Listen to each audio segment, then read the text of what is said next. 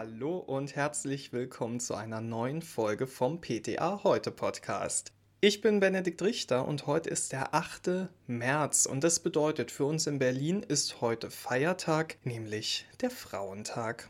Und da ich weiß, dass der Großteil der PTA da draußen weiblich ist, da möchte ich euch allen mal sagen, was ihr für einen tollen Job macht. Und liebe Männer, sagt den Frauen in eurem Umfeld doch heute einfach mal, was ihr an ihnen toll findet. Oder, um mit den Worten meiner Nachbarin zu sprechen, liebe Männer, sagt heute einfach mal nix und hört zu, was die Frauen zu sagen haben. Aber erstmal hört alle mir zu, denn ich habe heute wieder tolle Themen. Zum Beispiel, gehen Senioren ohne Efluelda leer aus? Wie läuft das jetzt mit den Gratistests? Gibt es FFP2-Masken für Kinder und kann ich die auf Coupon abgeben und vertragen sich Simvastatin und Claritromycin. Ja, da sind wir wieder. Ich hoffe, ihr hattet alle ein fantastisches und erholsames Wochenende. Ich muss gleich zu Beginn auf ein Thema von letzter Woche eingehen. Da habe ich ja erzählt, dass Efluelda ab jetzt Kassenleistung ist und Menschen Ü60 nur noch damit geimpft werden können. Celine Müller, die ihr auch ab und an schon im Podcast gehört habt, die hat dazu einen Artikel geschrieben und wirft mal die Frage in den Raum, was hat sich die STIKO eigentlich dabei gedacht, so monopolistisch zu denken, wenn es tatsächlich nur einen einzigen Anbieter für Hochdosis-Grippeimpfstoff gibt? Wer jetzt sagt, naja, natürlich haben sie sich nichts dabei gedacht, ja, dem muss ich jetzt leider den Wind aus den Segeln nehmen, denn tatsächlich hat die STIKO im epidemiologischen Bulletin folgendes veröffentlicht. Bei einem Lieferengpass oder Nichtverfügbarkeit eines Hochdosisimpfstoffs sollen ersatzweise andere inaktivierte quadrivalente Influenza-Impfstoffe unabhängig vom Impfstofftyp angewendet werden für die Aufnahme in den Leistungskatalog der Krankenkasse. Da ist ja aber jetzt nicht die STIKO zuständig, sondern der GBA. Und der hat auf die Empfehlung der STIKO, die ich euch gerade vorgelesen habe, jetzt nicht ganz so unterwürfig und devot reagiert und ich würde sogar sagen, der hat die geflissentlich ignoriert. Eine Einschränkung einzufügen, wie das von der STIKO empfohlen wird, das wäre jetzt laut Celine Müller kein großes Ding, denn schließlich macht man das auch bei der Influenza-Impfung für Kinder. Prinzipiell sollen Kinder ja mit einem inaktivierten Grippeimpfstoff geimpft werden. Falls aber im medizinisch begründeten Einzelfall die Impfung mit einer solchen Vakzine unmöglich ist, zum Beispiel weil das Kind Angst vor Spritzen hat, in diesem Fall erstattet die GKV auch die Kosten einer nasalen Grippeimpfung, und zwar mit Fluenz-Tetra, und das ist ein abgeschwächter Lebendimpfstoff. So, der Vergleich der hinkt ein bisschen, weil die STIKO bei den Kindern jetzt keine klare Empfehlung zu einem der beiden Impfverfahren ausspricht. Und es gibt ja auch im Prinzip keinen Unterschied in der Wirksamkeit. Bei Hochdosis-Grippeimpfstoffen für Ältere jedoch schon. Der GBA sagt, solange keine Konkretisierung der Lieferengpässe oder Nichtverfügbarkeit erfolgt, bleibt auch die Aussage der STIKO, dass bei einem Lieferengpass oder einer Nichtverfügbarkeit eines Hochdosisimpfstoffes ersatzweise andere inaktivierte quadrivalente Influenza-Impfstoffe angewendet werden können, für den GBA nicht umsetzungsfähig. Also mit anderen Worten, der GBA hält es für falsch, älteren Impfstoffe zu geben, die offensichtlich und nach neuesten Erkenntnissen nicht ausreichend wirksam sind. Tja, und im Prinzip bin ich da ganz bei Ihnen. Statt das Problem der Nicht-Lieferfähigkeit anzugehen, wird hier in die völlig falsche Richtung gedacht, meiner Meinung nach. Aber das Problem kennen wir ja. Interessant finde ich übrigens, wie der Aspekt Lieferengpass wegen der Corona-Impfstoffe aktuell jetzt ja auch in der breiten Bevölkerung angekommen ist. Also jetzt kriegt mal jeder mit, es kann halt passieren, dass Medikamente nicht lieferbar sind. Ja, und damit sage ich guten Morgen. Wir an den Apotheken, wir ärgern uns damit halt schon seit Jahren herum und wir und die PKA versuchen Blutdruckmedikamente, Schilddrüsenhormone und alles, was für entsprechende Patienten halt lebensnotwendig ist, zu beschaffen. Bevor es jetzt jedoch zur Katastrophe kommt, da kann man ganz beruhigt sagen, zur Not kann das Bundesgesundheitsministerium eingreifen und per Verordnung erlauben, auf andere Grippeimpfstoffe auszuweichen. In den USA ist man diesbezüglich ein bisschen lockerer und sagt, dass Menschen ab 65 Jahren sich mit jedem Grippeimpfstoff impfen lassen können. In Kanada, da findet man die hochdosierten Impfstoffe genauso cool wie hier bei uns. Jedoch verwenden die nach wie vor trivalente Grippeimpfstoffe also zwei Influenza-A-Stämme und ein Influenza-B-Stamm. Und zur Erinnerung, bei uns in Deutschland werden ja ausschließlich die Tetra- oder Quadrivalenten verwendet. So, das war der Stand letzte Woche. Seit heute gibt es neue Infos, denn per Verordnung bis März 2022 gilt jetzt erstmal, dass alle Tetravalenten bzw. alle Vierfachimpfstoffe verwendet werden dürfen. Ja, und somit sind alle tetravalenten Influenza-Impfstoffe Kassenleistung. Na bitte, geht doch. Übrigens ist es nicht das einzige Mal gewesen, dass die STIKO in den News landete in der letzten Woche, denn sie haben natürlich auch etwas zum Corona-Impfstoff von AstraZeneca zu sagen gehabt. Ursprünglich hat sich die STIKO ja dagegen ausgesprochen, diesen Impfstoff für Personen ab 65 Jahren zu verwenden. Die EMA hat ihn aber ohne Altersobergrenze empfohlen. Daher wurden bei uns in Deutschland bisher nur jüngere Menschen damit geimpft. Am 4. März hat jetzt die STIKO folgendes Statement veröffentlicht.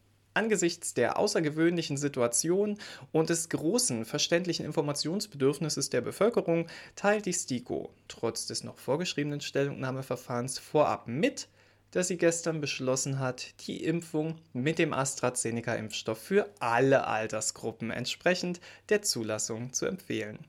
Ja, das würde ich jetzt gern kommentarlos stehen lassen und ganz elegant zum nächsten Thema kommen. Ich hatte in dieser Woche in der Apotheke nämlich den ein oder anderen Anruf und da wird es euch sicher nicht anders ergangen sein. Lief wie folgt ab. Ich habe gehört, dass Jens Spahn jetzt für jeden einen Gratistest pro Woche anbietet. Kann ich den bei Ihnen abholen? Wie läuft denn das ab? Ja, auch wenn mir da als Antwort auf der Zunge lag, dann rufen Sie doch mal bei Herrn Spahn an weil das würde mich auch interessieren. Das habe ich natürlich nicht gesagt. Mittlerweile ist ja schon ein bisschen bekannt, was es zu dieser spannenden Idee zu sagen gibt. Also laut Beschluss soll allen asymptomatischen Bürgern mindestens einmal pro Woche ein kostenloser Schnelltest einschließlich einer Bescheinigung über das Testergebnis in einem von dem jeweiligen Land oder die jeweiligen Kommune betriebenen Testzentrum, niedergelassenen Ärzten oder bei einem von dem jeweiligen Land oder der jeweiligen Kommune beauftragten Dritten ermöglicht werden. Und die Kosten dafür, die übernimmt ab dem 8. März, also ab heute, der Bund. Das heißt, wenn ich als Apotheke lediglich Schnelltests verkaufe, dann betrifft mich das nicht. Denn der Bürger bekommt die Testung bezahlt und nicht den Test für zu Hause. Am Wochenende ging es ja schon los und die ersten Menschen standen in Schlangen vor Discountern, um sich ihren Schnelltest zu kaufen. 21 Euro für fünf Stück habe ich gesehen. Lieferzeit vier Tage mit der Option im Kleingedruckten. Es könnte auch länger dauern. Naja, eine Bekannte von mir, die meinte dazu, also darauf falle ich nicht nochmal rein. Ich habe mir damals FFP2-Masken gekauft für 10 Euro das Stück und zwei Wochen später gab es die für 90 Cent. Ich warte, bis ich mir einen Test kaufe. Ja, kann ich nachvollziehen. Für einige gibt es ja sechs FFP2-Masken für nur 2 Euro. Und das ist nicht etwa ein unschlagbares Sonderangebot, sondern das sind die heißgeliebten und begehrten Berechtigungsscheine. Und vielleicht ist es euch auch aufgefallen, dass auch viele Kinder diese Coupons erhalten haben. Und dann steht die Mama in der Apotheke, holt die Masken ab und fragt, haben Sie die Masken auch für Kinder? Also, dass es FFP2-Masken für Kinder gibt, das ist klar. Aber darf man die einfach auf den Coupon abgeben? Conny Neth weiß da mehr. Sie hat, wie ich weiß, lange recherchiert und sogar Statements der Abda dazu gelesen, also die folgenden Infos sind verifiziert. Wie eigentlich alle Infos, die ich euch so gebe. In dem Informationsschreiben der Krankenkassen ist die Abgabe spezieller Kindermasken nicht gefordert. Die ergibt aber mindestens bei Kindern ab sechs Jahren, die der Maskenpflicht unterliegen, Sinn. Kinder-OP-Masken, die gibt es mittlerweile von zahlreichen Anbietern und wie auch bei Erwachsenen ist ja für eine optimale Schutzwirkung der korrekte Sitz wichtig. Das kann man bei den Kindermasken auch noch ein bisschen anpassen, indem man die Ohrschlaufen durch Knoten ein bisschen verändert, damit die halt einfach enger sitzt, besser abschließt. Ob Apotheken auch wirklich gegen die Informationsschreiben Kindermasken abgeben dürfen, dazu kann der GKV-Spitzenverband keine Angaben machen. Auf Nachfrage vom PTA heute hieß es, dass es sich um eine Verteilaktion der Bundesregierung handle und die Kassen lediglich die Schreiben im Auftrag des BMGs versandt hätten. So, das heißt, theoretisch müsste ja das BMG Bescheid wissen. Das BMG hat sich zu einer entsprechenden Anfrage bislang nicht geäußert. Okay, vielleicht hat man im BMG jetzt einfach nicht gewusst, dass es Kinder gibt und dass denen die Masken nicht passen. Das kann ja mal passieren. Das hilft uns jetzt aber nicht weiter. Laut einer gemeinsamen Stellungnahme etlicher Gesellschaften und Berufsverbände für Kinderheilkunde und Pneumologie empfehlen Ärzte, Kinderärzte, das Tragen von FFP2-Masken für Kinder nicht und sie raten sogar davon ab. Für Kinder ab sechs Jahren, sagen sie, sei eine größenadaptierte chirurgische Maske die vernünftigste Lösung. Eventuell kann man die noch bemalen, damit es fürs Kind schöner ist, muss aber nicht sein. Es gibt aber inzwischen auch FFP2-Masken in angepasster Größe für Kinder von vier bis acht Jahren. Okay, das hat das BMG dann auch mitgekriegt haben sich dazu geäußert gegenüber der Abda und zwar wie folgt: Die in den Apotheken abgabefähigen Schutzmasken müssen gemäß der Schutzmaskenverordnung bestimmte Qualitätsanforderungen der Standards FFP2, KN95, N95 oder eines vergleichbaren Standards erfüllen. Hinsichtlich der Größen für Kinder gibt es bislang keine FFP2-Masken, die ausdrücklich für Kinder entworfen sind und auch der einschlägigen Norm genügen. Ja, auch nicht so richtig hilfreich, ne? Das Problem liegt einfach darin, dass die Schutzmasken FFP2, KN95, N95 zur Verwendung am Arbeitsplatz und zur Brandbekämpfung und zu Rettungszwecken entwickelt worden sind. Also dann, wenn durch das Einatmen von Stäuben ein Gesundheitsrisiko besteht. Und mit dieser Situation sind Kinder relativ selten konfrontiert. Die kleinste Größe für FFP2-Masken nach der Norm EN 149 ist die Größe XS.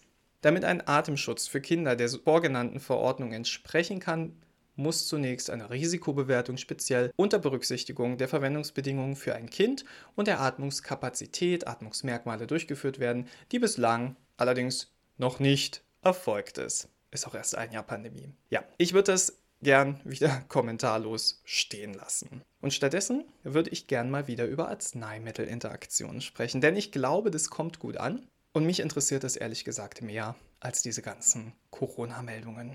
Und da hat Annette Thomas mal wieder was ausgearbeitet für uns auf ptaheute.de. Und das kann ich euch sagen, da lohnt es sich reinzuschauen. Denn es geht um die Interaktion zwischen Simvastatin und Claritromycin. Na, klingelt da was? Also ich persönlich hatte diese Interaktion schon relativ oft in der Apotheke. Claritromycin ist ein Makrolid-Antibiotikum und Simvastatin ist ein Cholesterol-Synthese-Enzymhemmer, kurz CSE-Hämmer und damit umgangssprachlich gesagt ein Cholesterinsenker. Claritromycin kann den Blutplasmaspiegel von Simvastatin erhöhen und dadurch steigt die Gefahr für das Auftreten von Nebenwirkungen. Und was ist eine der bekanntesten Nebenwirkungen von Simvastatin? Muskelschmerzen und schlimmstenfalls Rhabdomyolyse. Daher sage ich übrigens jedem Simva-Patienten auch immer, sollten Sie Muskelschmerzen haben, sprechen Sie bitte sofort mit Ihrem Arzt. Die Kombi aus Claritromycin und Simvastatin, die kann also das Risiko dafür fördern. Woran liegt's? CYP3A4. CYP3A4. Sagt euch das was? Hm, das kennen wir alle aus der Ausbildung, ne? Das ist das Enzym, über das Simvastatin in der Leber abgebaut wird. Claritromycin hemmt dieses Enzym, sodass der Wirkstoffspiegel von Simvastatin im Blut ansteigt. Nicht alle CSE-Hämmer werden so abgebaut, deswegen gilt diese Interaktion nicht für alle Vertreter der Wirkstoffgruppe gleichermaßen. Zum Beispiel können Rosuvastatin und Fluvastatin problemlos mit Claritromycin kombiniert werden. Bei Pravastatin kann die Einnahme des Antibiotikums unter Beobachtung erfolgen. Was kann der Arzt jetzt tun? Er hat zwei Möglichkeiten. Entweder er setzt das Simvastatin für die Dauer der Antibiose aus oder er wechselt das Antibiotikum. Das Absetzen von Simvastatin, das sollte der Patient nicht auf eigene Faust machen und das sollten wir auch nicht empfehlen. Wir haben keine Einsicht in die Blutfettwerte und den Gefäßstatus und wir können nicht abschätzen, welche Folgen das für den Patienten hat. Also bitte unbedingt Arztrücksprache. Man kann dem Arzt dann aber durchaus einen Vorschlag liefern, denn wie gesagt, diese Wechselwirkung, die tritt nicht bei allen Makroliden auf. CYP3A4 wird am stärksten gehemmt durch Erythromycin, Claritromycin und Teletromycin. Letzteres habe ich noch nie gehört.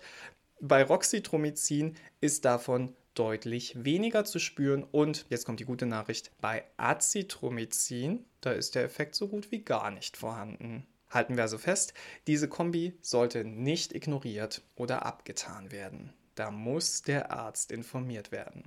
Ja, damit sind wir schon am Ende der heutigen Folge angelangt. Wenn ihr jetzt sagt, Mensch, das war cool, ich würde aber auch gerne mal einen Podcast mit einer Frau hören, weil schließlich ist ja Frauentag. Ja, da habe ich einen Tipp für euch. Meine Kollegin Anja Löws, die hat eine neue Folge vom PKA Aktiv Podcast. Den findet ihr ebenfalls auf Spotify, Soundcloud und auch unserer Homepage ptaheute.de.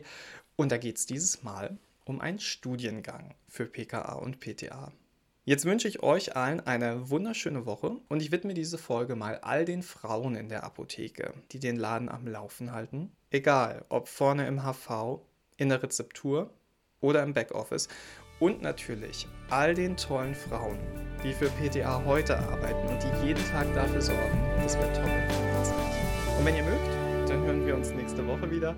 Ich werde auf jeden Fall da sein. Bis dahin, gehabt euch wohl.